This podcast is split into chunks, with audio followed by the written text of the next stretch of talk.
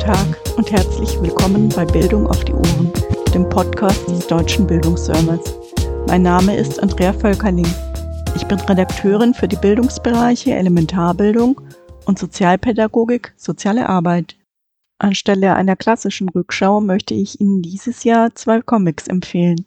Und das, obwohl ich bisher gar keine Comicleserin war. Sie waren mir bei den Recherchen für neue Dossiers im deutschen Bildungsserver aber besonders aufgefallen. Gemeinsam haben die Comics, dass sie beide die Perspektive von Jugendlichen in den Mittelpunkt stellen. Inhaltlich befassen sie sich mit den dominierenden Themen des Jahres 2023, der künstlichen Intelligenz und dem Nahostkonflikt. Schokoroboter und Deepfakes. So lautet der Titel des Comics zu künstlicher Intelligenz und zumindest was den Schokoroboter anbetrifft, passt das ja ganz gut in die Weihnachtszeit.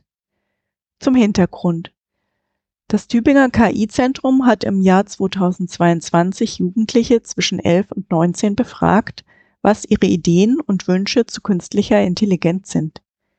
Entstanden ist ein Comic, der die Zukunftsvorstellungen der Generation wiedergibt, für die das Leben mit KI sicherlich selbstverständlich sein wird. Mit dem Auftauchen von ChatGPT ist das Thema KI nun wohl endgültig in der Gesellschaft angekommen. Auch die soziale Arbeit ist damit zunehmend befasst. KI verspricht dabei Chancen für etliche Handlungsfelder wie Kinder- und Jugendhilfe oder Behindertenhilfe, birgt aber auch Risiken.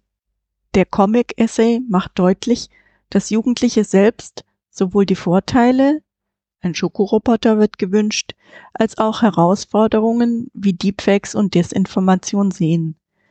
Mit informativem Hintergrundwissen flankiert, eignet sich der Comic sowohl für Erwachsene, die sich für die Sichtweise von jungen Menschen auf die Zukunft interessieren, als auch für die pädagogische Praxis. Denn mit dem Comic kann KI auf unterhaltsame Weise thematisiert werden. Überwiegend aus der Perspektive von Jugendlichen ist der zweite Comic geschrieben und gezeichnet. Mehr als zwei Seiten heißt er. Er entstand bereits 2020, ist nun aber durch die schrecklichen Ereignisse in Nahost in diesem Jahr aktueller denn je. Die, wie ich finde, zu Recht mehrfach ausgezeichnete grafische Erzählung basiert auf einer Projektfahrt nach Israel und in die palästinensischen Gebiete die eine Gruppe von Schülerinnen des Campus Rütli in Berlin-Neukölln im Jahre 2019 unternommen hatte. Der Comic nimmt einen mit auf die Reise der Jugendlichen verschiedenster familiärer und kultureller Herkunft, besuchen den Tempelberg in Jerusalem, Bethlehem im palästinensischen Gebiet, ein arabisches Dorf in Israel, die Gedenkstätte Yad Vashem für die Opfer der Shoah und eine Schule bei Tel Aviv.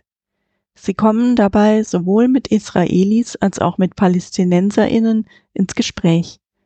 Sie finden Gemeinsamkeiten und sie entwickeln Verständnis für die verschiedenen Positionen.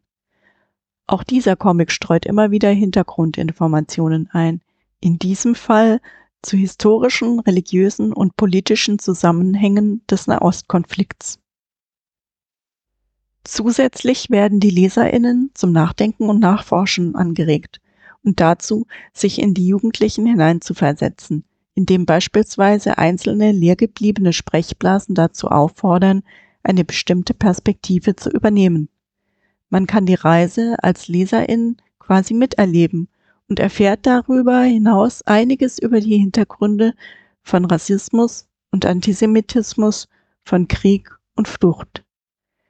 Der Comic macht durch seine einfühlsame Erzählweise und die Erlebnisse der Jugendlichen tatsächlich Mut. Und er bietet die Möglichkeit, dieses hochkomplexe und emotional so aufgeladene Thema mit Schülerinnen oder in der außerschulischen Jugendarbeit niedrigschwellig zu bearbeiten. Vielleicht haben Sie ja Lust, in etwas ruhigeren Stunden, zum Beispiel zwischen den Jahren, sich diese Comics anzuschauen. Sie sind, wie gesagt, auch für Comic-Banausen wie mich lesenswert. Beide sind kostenfrei im Internet verfügbar. Auf jeden Fall wünsche ich Ihnen und euch schon jetzt eine möglichst erholsame Weihnachtszeit und ein gesundes und friedvolles neues Jahr.